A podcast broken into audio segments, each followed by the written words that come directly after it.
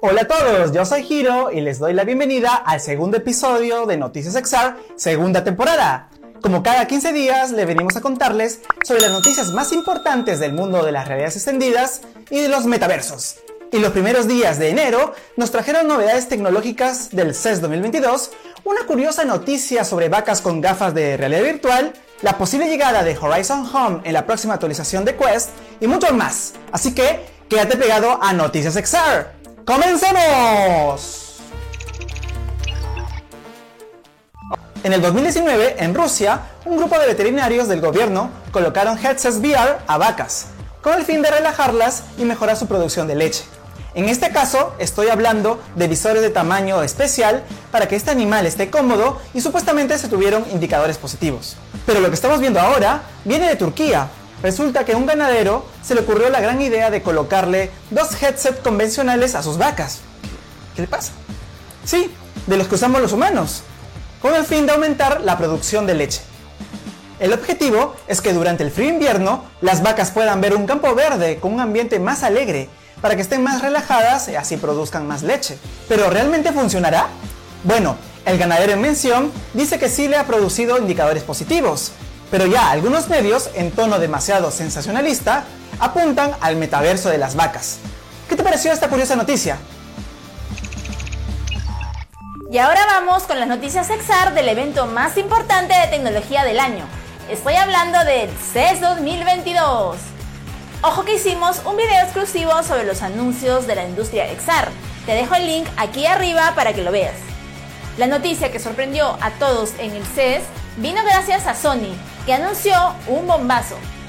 Se viene el PlayStation VR 2 con interesantes especificaciones como eye tracking, una pantalla OLED con una resolución de 2000 x 2040 por ojo y algo genial que me encantó son sus nuevos controles llamados VR 2 Sense Controllers, que se alejan totalmente de sus mandos anteriores.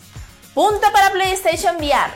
Empieza a ahorrar Misato y otro anuncio importante vino de parte de Qualcomm, que anunció que está trabajando en unos nuevos chips potentes Snapdragon, que serían incluidos en los próximos lentes de realidad aumentada de bajo consumo que desarrollará con Microsoft. ¿Será que esta alianza entre Qualcomm y Microsoft nos traerá los HoloLens 3 de uso masivo? Sería lo máximo. Y al parecer, Canon quiere expandirse en el metaverso, en el CES anunció que está desarrollando una plataforma de software VR llamada Kokomo. Según Canon, busca cambiar la comunicación humana combinando la realidad virtual con las videollamadas inmersivas de la cámara Canon. Aún no sabemos cómo lucirá Kokomo, pero sí detallaron que se necesitará una cámara Canon, un headset VR y un smartphone compatible para la experiencia.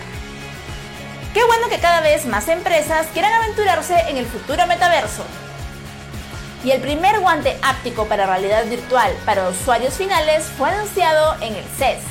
Se trata de Tact Glove, desarrollado por B-Haptics.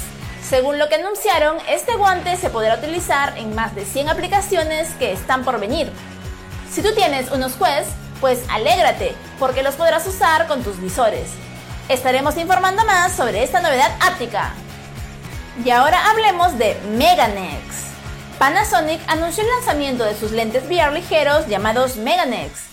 Estos tendrán micropantallas de 1.3 pulgadas con una buena resolución de 2560 x 2560 por ojo y un chip XR1 de Snapdragon. Y algo que me llama definitivamente la atención es que serán compatibles con SteamVR a través de una conexión USB. Es interesante este nuevo mercado de lentes VR livianos que se está abriendo camino. HTC nos mostró uno de los productos más interesantes del mundo VR que podría brindar un seguimiento súper preciso respecto al espacio y movimiento de las manos. Estoy hablando de Wrist Tracker, una pulsera que se conecta al sistema de seguimiento interno de Bifocus 3. El seguimiento se realiza a través de LEDs infrarrojos que se rastrean a través de los sensores de la cámara del headset. El Breeze Tracker llegará posiblemente en el primer trimestre del año y se venderán a 129 dólares. ¿Qué te parece el precio? Eh, está bien, está barato. Este dispositivo puede funcionar hasta 4 horas de manera constante. Es súper interesante, ¿verdad? Si quieres saber más detalles de las noticias XR del CES 2022, mira nuestro video, lo dejo aquí arriba. Y ahora vamos con noticias sobre juegos de realidad virtual. Hemos hecho un video especial sobre esto, pero no podíamos dejar de comentarlos en Noticias XR. El 2022 empieza con grandes títulos de juegos VR. El 8 de enero se lanzó The Shore VR, un port de realidad virtual nativo muy bien trabajado por Ares Dagonis. Está basado en las obras del maestro británico de terror H.P. Lovecraft. Está ambientado en una isla prohibida llena de horrores en donde prima la exploración y la resolución de certijos. Está disponible para Steam VR y HTC Vive. Otro título muy esperado es Zenith The Last City, que se lanzará el 27 de enero. Zenith es un juego MMO de mundo abierto que combina unos efectos visuales vibrantes con un emocionante juego de acción y aventura. Está inspirado en juegos como World of Warcraft y The Dark Souls. En Zenith atravesaremos diversas aventuras con otros jugadores e iremos conociendo diversos aliados y villanos en el camino. Está disponible para PlayStation VR, Quest y PC VR. Y un juego de realidad virtual que promete ser uno de los más interesantes de este año es Wanderer, el que fue creado desde cero para la realidad virtual. Se trata de una experiencia única que mezcla rompecabezas estilo salas de escape, interacciones táctiles y secuencias de acción arcade. En el juego viajaremos en el tiempo gracias a un inusual reloj de pulsera para remodelar las historias de la humanidad. Su fecha de lanzamiento es el 27 de enero para Steam VR y PlayStation VR. Su fecha de lanzamiento es el 27 de enero para Steam VR y PlayStation VR. Finalmente, el 20 de enero llega el soporte para PC VR de nada más y nada menos que de Hitman 3. Podrás convertirte en el icónico asesino a sueldo Agente 47, quien regresa como un profesional despiadado con encargos cada vez más importantes.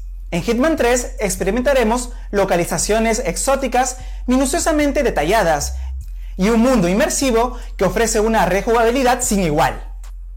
Una gran noticia para los fanáticos es que se podrá jugar con los mandos VR a diferencia del PlayStation VR donde deberíamos usar el DualShock.